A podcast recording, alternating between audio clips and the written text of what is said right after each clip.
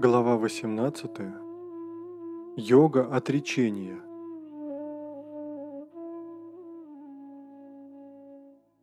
Арджуна.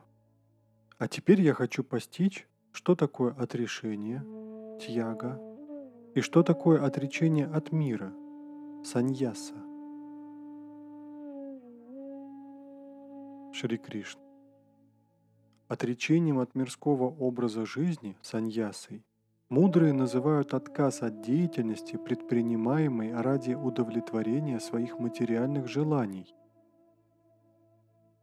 А отрешение тьяга – это равнодушное отношение к плодам, полученным в результате своих действий. Одни говорят, откажись от любых дел, любая деятельность порочна. Другие говорят, что от дел, связанных с подношениями Богу, благотворительностью и подвижничеством отказываться не следует. Слушай, и я расскажу тебе правду об отречении. Говорят, что в мире бывают три вида отречения. От подношений Богу, подвижничества и помощи страждущим ни в коем случае не нужно отрекаться. Мудрые знают, что такие дела очищают. Но эти дела следует делать просто ради того, чтобы их сделать, а не ради результатов, которые они принесут. Таково мое окончательное суждение. Человеку не подобает отказываться от того, что он должен делать. Если же из невежества он перестает заниматься тем, чем должен, такое отречение от деятельности вызвано гуной тамас, гуной невежества – тот же, кто отказывается от деятельности из страха или нежелания испытывать трудности, тот поступает под действием гуны раджас, гуны страсти. Такое отречение не принесет ничего хорошего. Если же человек поступает так, как ему следует поступить, и ему все равно, каковы будут результаты его действий, его отречение вызвано сатвой, гуной благости.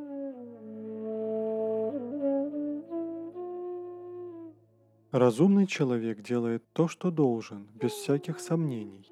Всегда пребывая в сатве благости, он воистину отрешен. Он не увиливает от неблагоприятного и не привязан к благоприятному.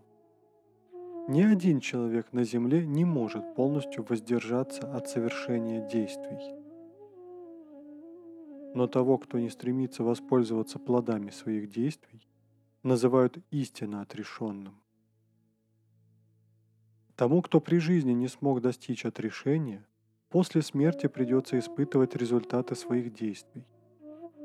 А они бывают трех видов. Приводящие в рай, приводящие в ад и смешанные.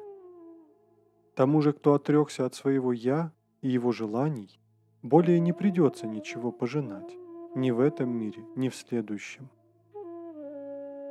Мудрые говорят, что для успешного завершения любого дела нужны пять составляющих. Предмет делания, тот, кто делает, средства, с помощью которых осуществляется действие, приложенные усилия и пятое – Божья воля. Любое действие, которое человек совершает умом, телом или речью, правильно оно или нет, совершается при наличии этих пяти составляющих. Поэтому глуп тот, кто считает, что он совершает действие. Тот же, в ком не осталось понятия «я», чей ум не замутнен самолюбием и эгоизмом, тот, совершая действие, не связывается кармой. Даже убивая, он не становится убийцей. Есть три фактора, побуждающие к действию – то, что познается, тот, кто познает, и само знание. А делаемые имеют три аспекта. То, чем оно делается, тот, кто его делает, и само дело. Существуют три куны, и в соответствии с этим три вида знания, три вида действия и три вида исполнителей – Слушай, и я расскажу о них.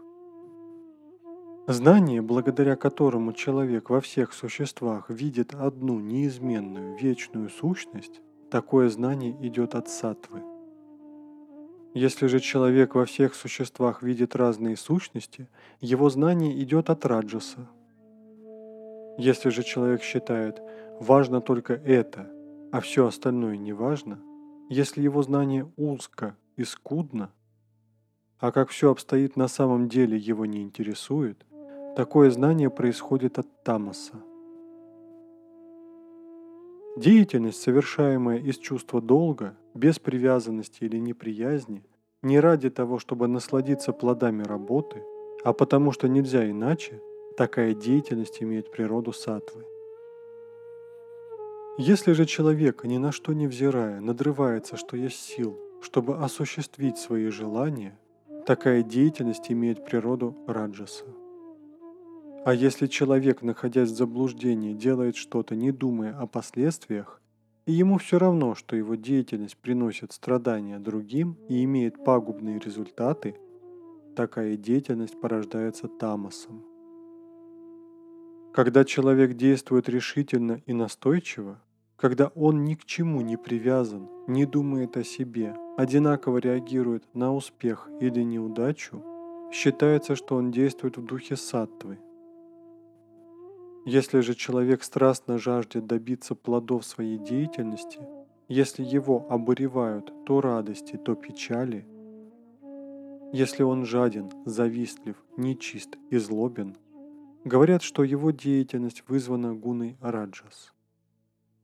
А тот, кому все равно, что написано в книгах, кто ни во что не верит, мрачен, упрям и туп, кто поступает вероломно, корыстно, лживо, оскорбляя других и постоянно пытаясь отложить свой труд на потом, такой человек находится под действием гуны тамас.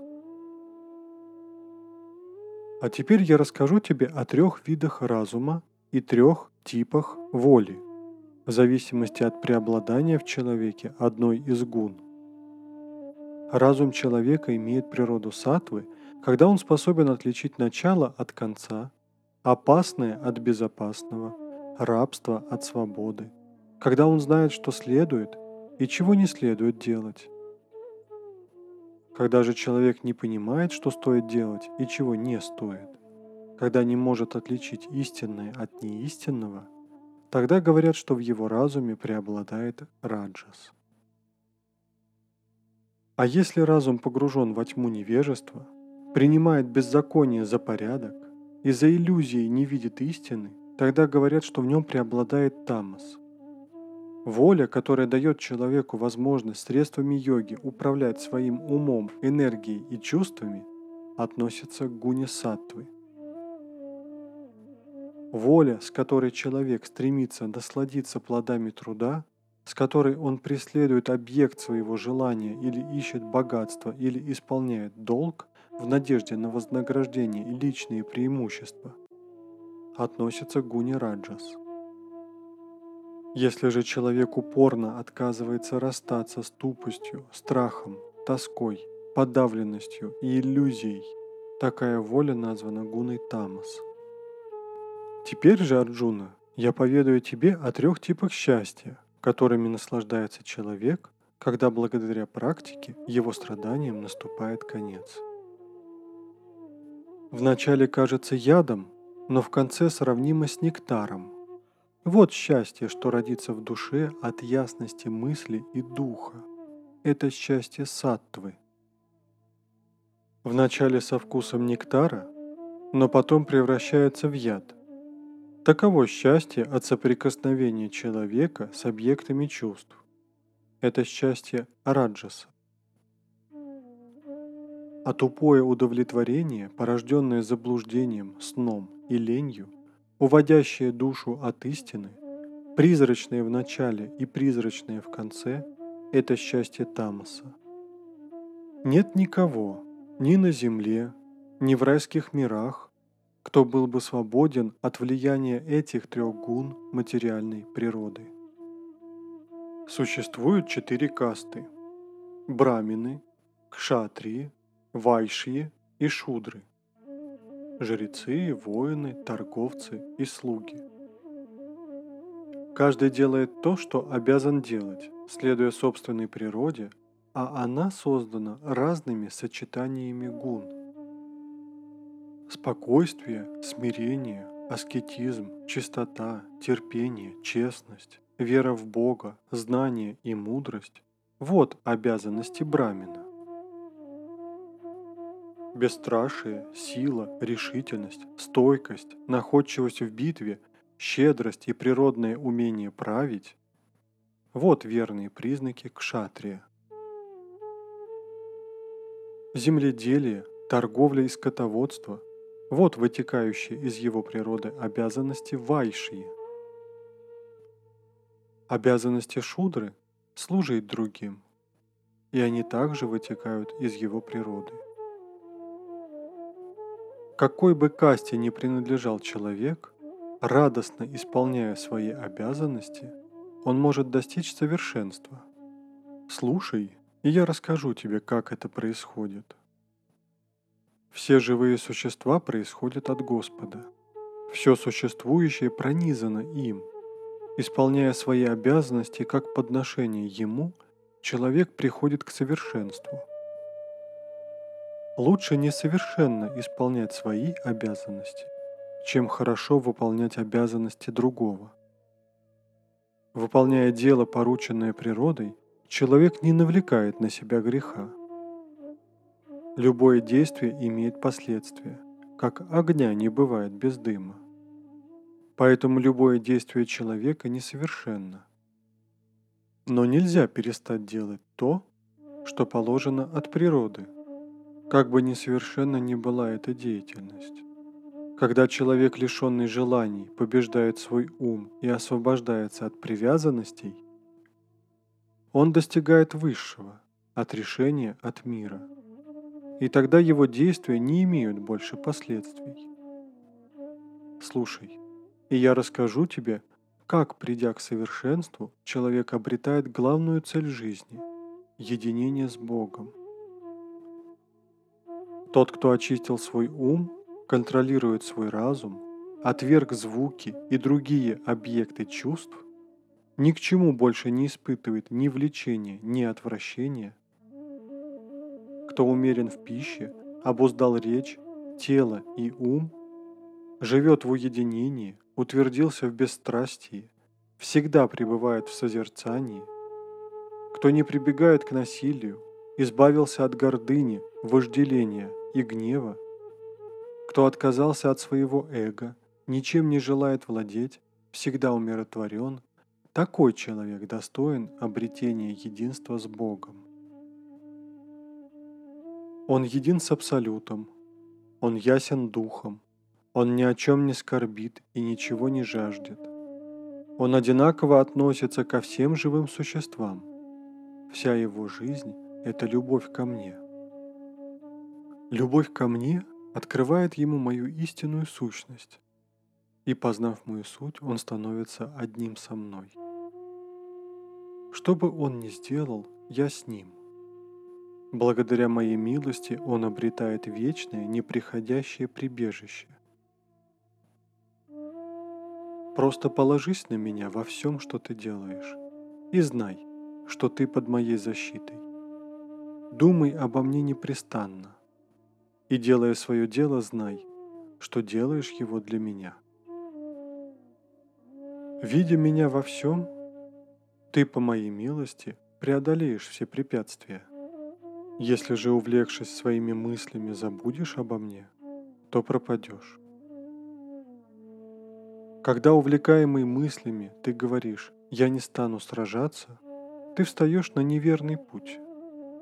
Ты не сможешь избежать битвы, Твоя собственная природа заставит тебя сражаться.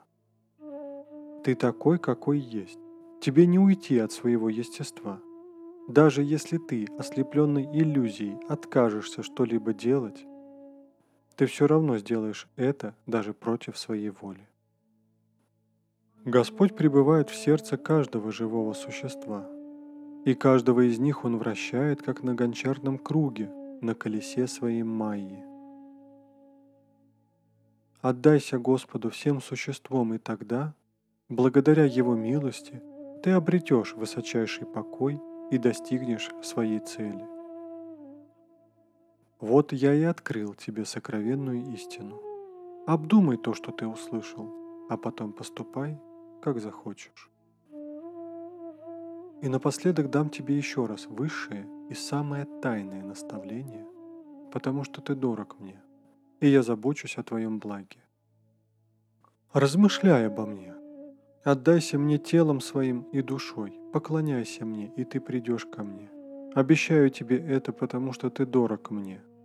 Не думай о законах, просто отдайся мне в руки. Я избавлю тебя от последствий твоих грехов.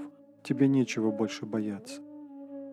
Только помни, не следует сообщать эту истину тем, кто не воздержан, тем, кто меня не любит, тем, кто не служит мне, тем, кто злословит меня. Тот же, кто эту высшую тайну передаст людям, любящим Бога, тот исполнит свое служение и непременно придет ко мне. И нет на земле никого, кто был бы мне дороже такого человека. Любой человек, который будет изучать эту нашу священную беседу, приносит мне жертву знанием. Даже если человек просто прислушается к этим словам с верой в сердце и не усомнится в них, он освободится от своих грехов и достигнет обители праведных. Внимательно ли ты выслушал, Арджуна, все, что я рассказал тебе? Развеялось ли в твоем сознании заблуждение, вызванное иллюзией и незнанием? Арджуна, благодаря Твоей милости, Господи, все мои заблуждения рассеялись. Мой разум вернулся, мои сомнения исчезли, я сделаю, как Ты говоришь. Санджая. Вот такую беседу двух великих душ – Кришны и Арджуны довелось мне услышать. И от восторга мои волосы встали дыбом. По милости учителя Вьясы я смог услышать эти сокровенные слова Кришны, обращенные к Арджуне. Снова и снова я прихожу в восторг, вспоминая эти святые и чудесные истины, рассказанные Кришной своему товарищу. Всякий раз, когда я вспоминаю этот удивительный и прекрасный облик, принятый тогда Кришной, Моему изумлению и восторгу нет конца. Там, где присутствует повелитель йогов Кришна и великий лучник Арчуна там всегда будут изобилие, победа, сила и праведность.